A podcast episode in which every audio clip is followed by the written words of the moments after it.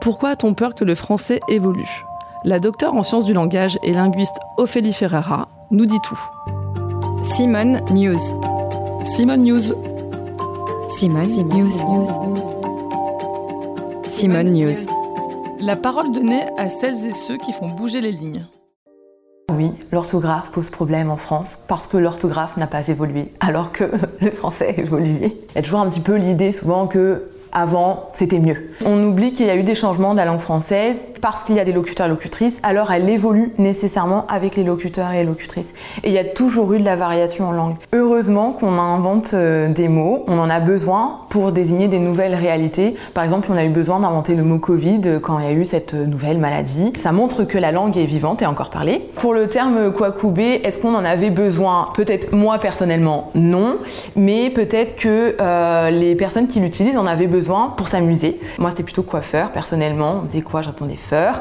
Il y a un peu cette crainte que les jeunes, justement, s'amusent un petit peu trop avec la langue et abîment cet objet qui, en réalité, doit vivre. C'est normal, euh, ce n'est pas grave. Et puis, à leur tour, peut-être qu'ils cibleront les générations suivantes. C'est toujours la même chose. En fait, ce qui inquiète, c'est que quand on attaque la langue, en quelque sorte attaquer, hein, on euh, touche aussi à la France. Et donc c'est ça qui euh, déplaît, dérange. Si M. Maurice Rad, du reste, parlait du franglais, c'est qu'il avait, comme moi, constaté que cette espèce de cancer de la langue française gagnait, gagnait de semaine en semaine et de jour en jour en attendant qu'il gagne d'heure en heure. Bon, on est en 2023, on n'est pas encore une péninsule américaine. On fait des emprunts euh, souvent parce qu'on n'a pas encore le terme euh, en français, ou bien on l'a, mais il, renvoie en fait à quelque chose de trop vaste. Un des principes euh, des langues, pas que du français, c'est le principe d'économie, c'est-à-dire que d'utiliser le, moins de termes possible pour renvoyer à une chose le plus précisément possible en fait. C'est comme le terme par exemple euh, spoiler.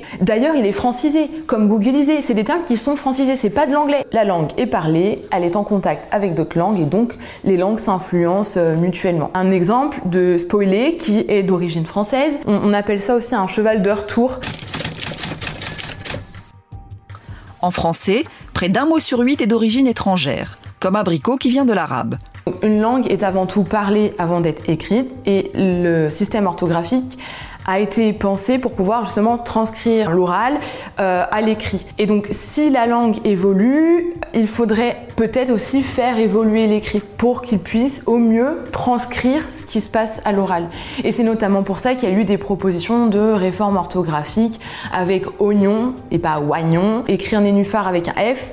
Euh, c'est justifié. Certains préfèrent encore le pH. Historiquement, le pH il a été réintroduit pour donner une allure euh, d'origine grecque à ce terme, alors que étymologiquement, ce terme n'est pas d'origine grecque, il est d'origine arabe. Oui, il peut y avoir des formes de discrimination euh, liées à la langue et à notre usage, à la façon de parler, à l'accent, les erreurs d'orthographe. Notre usage du français va un petit peu indiquer qui on est.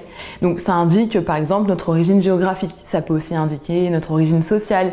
Il y a d'ailleurs un terme qui a été euh, créé, euh, pensé par Philippe Blanchet, glottophobie, pour désigner ces discriminations un peu plus longtemps, hein, ça date pas de 2023. Euh, L'Académie française a été créée par Richelieu au XVIIe siècle. L'objectif de l'Académie française initialement, c'était de rendre pure et éloquente la langue française pour qu'elle puisse être capable de traiter les arts et les sciences. L'Académie française va s'appuyer sur une pratique du français en particulier qui est euh, la pratique des écrivains. Il n'y a pas de linguiste dans l'Académie française. On peut se poser la question est-ce que les personnes qui sont membres de l'Académie française sont légitimes pour euh, rendre compte de ce qu'est euh, la langue française?